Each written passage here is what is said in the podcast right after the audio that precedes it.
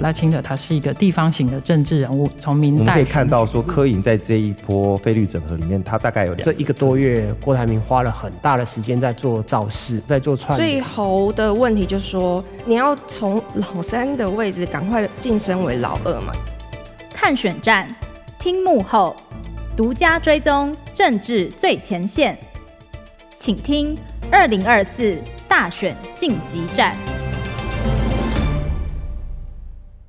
各位听众，大家好，欢迎收听由静好听与静周刊共同制作播出的节目《二零二四大选晋级战》。我是静周刊的调查组副总编辑刘荣。我们今天很高兴请到调查组的资深记者黄义渊，上个礼拜哦去跟柯文哲做了一个专访啊。当然，最后关头也请义渊来跟我们聊一下。呃，因为柯文哲的选情啊起起伏伏，到最后关头到底关键在哪里？哈，欢迎义渊。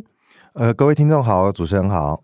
呃，其实选举剩下半个多月了哈，这一路以来啊哈，三组候选人经历了蓝白合啊、蓝白分手啊，那打到最后半个多月啊，还在吵，三个人都有这个房地产啊，或者是违建的这些问题啊，有些选民觉得很无聊，然后，但是目前为止三组候选人声量最高的，凭良心讲还是柯文哲啦。当然，这个礼拜我们也去跟柯文哲做了一个多小时的专访跟深度的访谈了哈。先请议员来聊一聊哈，就是柯文哲其实现在最强的部分还是年轻人这个部分嘛。撇开蓝绿的这个部分哈，柯文哲其实一直在强调一个比较有高度的东西，就是他其实一直在希望台湾能够。跟很多欧洲国家一样，就是它变成联合政府，就是你不再是由一个权力极大的这个总统吼来集权化，然后那他当然看到我们现在的宪政有一些问题啦，那这个联合政府就牵扯到内阁制啊，他好像用一个入股的概念来诠释这个。内阁制哦，一开始先请议员来跟我们谈一谈。他这次接受我们专访的时候，他其实在联合政府，他又讲了一个新的概念哈，说这个入股制，什么叫入股制？因为他这个联合政府的最早最早发源从哪里开始的呢？其实是二零一四年哈，八年前他当选台北市长的时候，嗯、因为他那时候没有政党，无党无派，所以那时候的主张就是说他的台北市政府的小内阁都是蓝绿都有哈。他常常举例嘛，从最深蓝的到新党到民进。进党这些都有有人才来当他的首长嘛，所以他从这个概念出发，他接受我们专访时就提出了一个比较好玩的概念。他说：“我这个联合政府哈，不是难以想象的，说是蓝加白的联合政府。他的意思是说，各党各色只要是人才的话。”都可以纳进来了哈，所以他在专访时候也有讲到说，如果蓝营在质疑他说这个柯文哲啊，哦，在选后一定会很投机，又偷偷跑去跟绿营合作，这种说法其实就是把这个格局又打回蓝绿二级对立啊？难道你这一半的人当选，另外一半的人就要都要把他干掉嘛？然后这他原句哈，那他说入股就是怎样？就是说，就像我们买股票嘛，然后买公司的这个股票啊基金。你想要成为这个公司的股东，你就去入股嘛，哈、嗯。那想要来入股的都可以来啦。他意思就是这样，他是持开放性的哈。嗯。那再来就是他有提到说，我们当然会比较关心阁魁嘛，哈，就是你的行政院长，如果你当选这个联合政府，因为本来在蓝白合期间，大家不是不是想象说，你这个这个阁魁一定都是，就是那你就是一定是跟国民党合作嘛，一定是国民党的人来出这个阁魁人选让你挑嘛。但是他接受我们专访提到一个。蛮有趣的比喻啦，好，他就说这个要入股的，他觉得多的是啊，哈，那所以他就说，那到时候选不出人怎么办，哈？他就提出了一个方式，说圈叉三角形。那这样讲哈，如果你平常没有在关心柯文哲新闻的，你会听不懂。下面是圈叉三角形哈，其实他也行之有年。他从北市府，大家还记得吗？他那时候二零一四当选市长的时候，他就一直说我要海选嘛，我的官员要海选，哈，我的什么东西要海选。他海选的制度，包括市政府的高级文官哈，他要遴选的时候，都是用这个圈叉三角形。圈就代表是喜欢，三角形代表说对这个人选没意见啊，叉就是他纳入了厌恶度哈，就是我不喜欢这个人就扣一分。哈，你用圈叉三角形，就是有别于传统投票是只投喜欢的，不投不喜欢的，投喜欢的哈。那他这个圈叉三角形，就是你可以知道你对这个人到底讨厌度有多高？他有负分的概念，对，有负分的概念去做综合啦。所以他就说，哎、欸，那他这个圈叉三角形不是说他自己提名单哦，他还突发奇想的给我们的一个构想说，说找马英九提两个人，找小英提两个人。找阿扁提两个人，他意思是说找中华民国有当过总统的都来提两个人，然后纳入这个名单，这个名单再丢到立法院给立委去圈叉三角形来投票了。那当然，他身为总统，他会有最终的决定权嘛。那只是他的联合政府跟他的阁揆圈选提出了他自己的想象跟做法了。我自己隐隐然发现，其实他心里面真正。想要提的阁魁人选，也许不是来自政治圈啊，因为你看他跟我们提了一个他认为比较合适的人选是林信义嘛，就是前行政院副院长，他是代，他是无党籍的，他当然他现在已经七十七岁了。但是从柯文哲讲话的这个脉络听起来，他似乎对现在台面上各政党的这些政治人物，或者是我们认为 可能阻隔的这些人，似乎好像都不是他心目中想要的人选呢。他广纳天下之才，吼，来当他新政府的 CEO，某种程度上，吼，也是希望能够摆脱这个蓝绿的羁绊啊。这个部分，议员你的看法呢？我有问他嘛，哈，说那因为蓝百合有一直在传说，如果蓝百合的起来，到时候阁揆说不定就是朱立伦嘛，哈、嗯嗯。那我也问他说，那朱立伦呢？他也很坦白的讲说，在蓝白合破局之前，的确朱立伦有可能。但他讲完这句话，又要酸了朱一下，他就说，可是啊，你把这个朱立伦哈丢到立法院去给这些立委。尤其国民党的立委党内去圈插三角形，他说：“你觉得他会过吗？”我觉得他不会过，这样哈、呃。所以他也认为说，这个朱立伦即便、欸、他蛮狠的，这他同学，他竟然其实这样直接算自己的东西。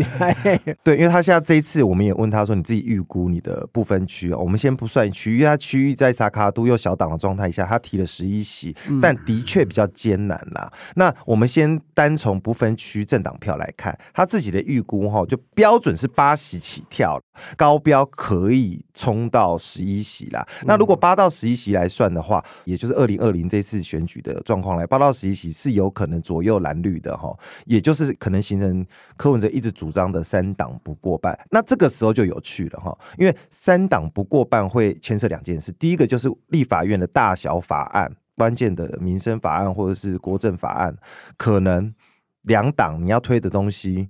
都要经过这个柯文哲的民众党也要同意，变成关键少数的同意，你才有可能推得动。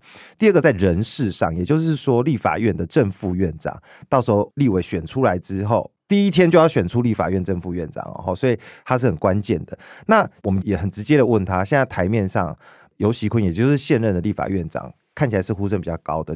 绿营可能会继续推他当立法院长来争，那蓝营有可能是谁？其实呼声很高的当然是韩国瑜。那这两个二选一给柯 P 你选，你会选谁呢？哦他其实一开始就跟我们故弄玄虚，说他心中有答案啦，但不会告诉我们。我们就说这个韩粉社群，其实这一波选战里面，其实他们私下有在喊一个口号，叫做“总统挺柯文哲，立法院长要支持韩国瑜”。那我们就问他，你支不支持这个看法呢？你会不会挺韩国瑜呢？哈，他就说他其实跟韩国瑜有私交嘛，跟游锡堃也不错哈。所以二选一的话，他其实现在无法做确定。可是他有讲哦，他有说如果韩国瑜啊蓝营。如果你在选举期间，总不可以选举期间把他打得鼻青脸肿啊！你选后才说要合作，他有讲出这句话，也就是说，他其实在抛这个风向球，对蓝营喊话，还有包括韩国瑜说：“我告诉你哦，如果你们想要争选后的立法院长。”你现在投票之前，你就要评估看看你要不要一直这样乱打我了。嗯、我觉得他在对蓝营这些人喊话。这个部分其实我倒觉得我可以提一个观点哈。当时我们在专访赵少康的时候，我其实我也问了赵少康一个问题啦。我说：“哎，那、啊、你觉得现在韩国瑜有出到力吗？”他其实其实赵少康很直白的讲，他觉得未来在选战最后的关头，韩国瑜还要再加把劲。那再对照柯文哲的讲法，诶，蛮有趣的哦。如果韩国瑜要再加把劲的话，那他到底是要狠狠的批柯文哲呢，或者是说他要用什么样的方式去召唤所谓的韩粉？因为现在大家很清楚，就是选战选到最后啊，上一次选举当中，其实有很多韩国瑜的支持。现在通通都跑到柯文哲的场子去了啦。我们先都不要讲说那些韩粉的直播主了，就是你在现场看到那些哎。诶柯文哲的场子，往往过去是只有 Tiffany 蓝的这个民众党的这个党旗哦。哎，最近你去看看他几场场，哎，多了这个呃国旗，国旗，而且他他胸前中华民国的那个胸章也跑出来啦。我们稍微观察一下，很清楚的知道，其实这个中华民国牌哈，其实就是他想要借由这个方式来连接韩粉呐哈。议员，你的观察就是说，他现在只是留了一个伏笔，讲说是有条件。支持韩国瑜，是不是几乎可以断定，就是蓝白在立法院长合作的铺排，其实已经水到渠成了，只差临门一脚了？你的看法呢？我觉得以我对柯文哲的了解，我觉得未必哈，他选前一定会这样子哈。第一个，以策略选举策略来讲，他要吸引这些韩粉，那韩粉。对他的注意是什么？大家都知道柯文哲的选票大概在四十五岁以下是他的基本盘。对，好，他除了这一块之外，年长者是他的最大弱势嘛。那韩粉。的对的支持群众以上，对，刚好跟他相反哈，嗯、刚好可以补这一块。所以大家如果最近有看到新闻哈，他有一场叫三粉大造势，在高雄的冈山，嗯，这一场哈，因为那个空拍也是蛮惊人的，他们宣称大概有四万人。那他，他这几场造势都有把陆战的气势做出来，这第一个。那第二个，你去看过去在柯文哲的造势场看到比较说是年轻父母推着婴儿车，嗯，抱着小孩，或者是呃大学生，或是年轻人。而且又男性居多。那这一场其实看到，你可以看到性别蛮平均的，年龄非常平均哈。你可以看到很多阿公阿嬷也都在现场，所以在网络的风向，这些韩粉已经有某种程度、某部分，甚至很大一部分是导到柯营去。所以这也是为什么刚刚那个主持人提到说，之前访赵少康的时候，或是国民党人其实会蛮忧心说，如果韩粉这块没有回来侯这边的话，那侯要怎么拼最后一块拼图呢？那这也是柯为什么要在选前对蓝营喊话，甚至会释出说有条件支持韩国瑜当立法院长的原因。我觉得是双向的，一方面韩粉社群主动发起要挺柯，好，这是一个推力；另外一方面，他也希望借由非同温层、非年轻人的这一块传统是比较偏蓝的这个中老年的族群，可以。再加把劲的拉这些票过来柯赢，我觉得这是他的策略。对，嗯、应该这样讲，就是说朱立伦已经预判到柯文哲的预判，就是他一定会抢韩粉票，预判他的预判。对，所以他其实很明显的，他把韩国瑜拉到不分区的第一名，哈，用意就是在说啊，我都知道你要出什么招了啦，哦，那当然他也知道说你要抢深蓝的票，他就把赵康也直接拉入伙了啦。刚刚主持人讲朱立伦很有预判科的预判嘛，哈，所以他把这个韩国瑜。拉到不分区第一名，那 啊酸了他一下。呃、对，但是因为这个蓝营其实很多人在讨论啊，比较跟题目没有关系。但是我觉得可以聊一下，就是说，诶、欸，蓝营大概都很清楚，说万一今年侯康沛没有选上的话，我要回去当新北市长啊，那是不是朱立伦要面临到辞党主席的问题呀、啊？那接下来谁要当党主席啊？如果韩国瑜去当立法院长的时候，哎、欸，立法院长。不好意思哦，人家不能，你要在黑暗，你要你要超脱于党派之上，所以你基本上不太能够去接这个党主席的位置。朱立伦这招是不是在卡韩国瑜的路啊？其实有一些韩粉其实是这样子在思考。是刚刚主持人提到这个，除了朱立伦之外，哈，其实他也讲到了侯友，因为刚刚讲说选后嘛，哈，这个选后除了朱立伦可不可以续任党主席是一个问题。那侯嘞，如果万一侯落选怎么办？就是他没有选上总统，对，他回去会不会面临被罢免？而且我们那天还跟他讲到说，哎。会不会最后他他，他如果最后出绝招选前，比方说一两个礼拜就忽然宣布说，哎，我有机会要赢了，就比照蒋万安辞职啊，我辞掉新北市长，我已经没有退路了，哦，所以展现决心。对，哎，对，也出去交不？你尴尬了，嘿，我不知道，但因为柯文哲也，我们问的时候，他也把他破解，他说，哦，我想好了，如果他啊，对，这他说他他选他选前如果辞职的话，他就说。反正你这一年来也没在当新的市长啊，那那你他说你与其 哈到时候选书再被罢免，不如现在自己先辞。然后他说到时候他原句是什么？我到时候就让他人财两失哈，总统也选不上，好这个市长也不要当了，好。所以柯文哲其实现在自从蓝白破裂之后，蓝白和破裂之后，他对蓝绿哈其实讲起话来都没有再手软了。他火力当然也是批下了执政党，民进党也是批的蛮凶，批赖嘛。我们就。当然是问他嘛，我说你跟赖清德都医生出身的，对，有什么差异吗？哦。他开始自信自豪起来，他就说：“只有我才有医生性格、哦。” 他说：“他他他讲什么呢？他说这个 赖清德只做到。”住院医师就完，哇是 P 呢？P 是什么？呃、科 P 哦，Professor，Professor 哦，是教授呢。他说我论文两百多篇呢。他说他可能考到住院医师就了不起了，就很厉害了啦。但我是做到教授的哈。他先掂了一下这个赖清德的医师背景，再来哈，当然就是直挑他这阵子常常在讲的，说这个新潮流不倒的台湾不会好的这个 slogan，这个逻辑啊。他就直问这个赖清德跟新潮流的关系啊，就说。哎、欸，你郑文灿要不要办？嗯，哦，你林炳书要不要办？你哪一个办了？嗯、然后他再回到这个说，你是医生呢、欸，高端的争议的时候，你怎么不出来讲一句话？哦、嗯，他就是直问直挑这个赖清德的的软肋来讲了哈。哎，他可以看到各家。民调的趋势就是说，他在四十五岁甚至五十岁以下，他的这一块是稳的，甚至很难撼动的。为什么？哈、嗯，他不会被气饱啦。对对，关键这也是为什么他接受我们专访的时候，他会走这条路，就是他要走他自己的第三势力的路，也就是不蓝不绿，超越蓝绿的路。这一块他才可以巩固他所谓的这个年轻世代的基本盘。也就是说，传统在看蓝绿盘，但是柯文哲在打的是世代盘。那如果他能加上他的这个，比如说韩粉的加持，能在多少再拉一些这个中长者的票的话，我觉得他的他的这个基本盘要被弃保掉，目前看起来是不太容易。最后哈，我们请议员来谈一下了。我觉得柯文哲的。强项其实就是在空战，那他的空战有很大一部分就是所谓的这些自媒体的义勇军呐，哈，因为他一直批评民进党有一四五零有网军嘛，哈，那国民党当然向来在这个部分他是比较弱势的，哈，那柯文哲现在反败为胜了，哈，就是说他要摆脱所谓看好度最差的这个一组候选，当然他需要靠网络的这个声量，你的看法呢，议员？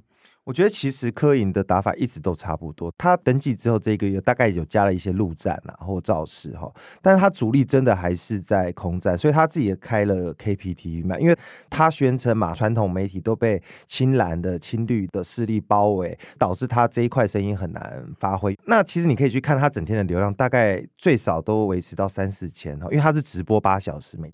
平常都是大概三四千，那如果有大活动或是科有现身的，一定都会破万，甚至两三万在冲啦哈。嗯、那这个要做什么呢？就是我们刚刚在前面在讲到，如果四十五岁、四十岁以下的年轻世代，他的投票率如果不高，那现在对他的支持其实就等于到时候会是一场空。所以他在做，不管是哈我们刚刚讲的呃他自己拍短影音，或者是他自己开的这个电视台哈的网络电视台的目的，就是要让这些科粉一直维持热度。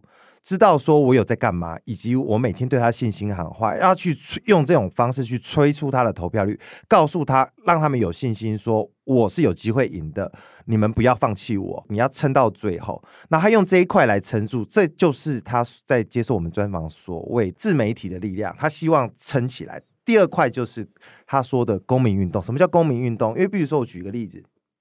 这次的路转，相较于蓝绿是自己办活动，透过呃地方党部在办一些小造势、大造势，但柯文哲除了传统的党部办的造势之外，还有一些是民众还有柯营支持者自发的活动，比如说他们有个叫。扛阿北守台湾的活动，你就可以看到有一些科营的支持者，他自己背着一个大型的七公斤重的阿北造型的这个人偶，他从最北端的富贵角一路苦行，背着这个气球走到恒村，然后每棒去接力，会弄成一个没有到很大条，但是它会有一个小条的贪食蛇的那种感觉。哎，这个跟上一次韩国瑜的有点类似，对，那这种就是他所谓的公民运动，就是民众挺。阿北啦哈，挺柯文哲的这个力量主动发起的活动，所以柯文哲在讲的说他的公民运动是说，只有我有义勇军哈，蓝绿现在都靠动员、靠游览车、靠双主菜便当哈，那只有柯文哲会有这些自发，那些什么大型气球都是柯粉自己花钱制作的。他的意思是说，他有热情的支持者，只要这一股运动可以造出气势，能够起风造浪的话，那就可以卷起这个运动啦。柯文哲也只能靠这个。所以最后就要看柯文哲他所谓的自媒体跟公民运动，还有这个世代战争能不能打赢传统蓝绿两大板块。嗯，好，谢谢议员哦。最后的十几天，如果有机会的话哈，我们再来跟大家聊一聊，看看三组候选还有什么法宝哈可以拿出来哈。感谢各位听众的收听，也请持续锁定由静好听与静周刊共同制作的节目《二零二四大选晋级战》。谢谢议员，我们下次见喽，拜拜。谢谢各位听众，拜拜。想听爱听，就在静好听。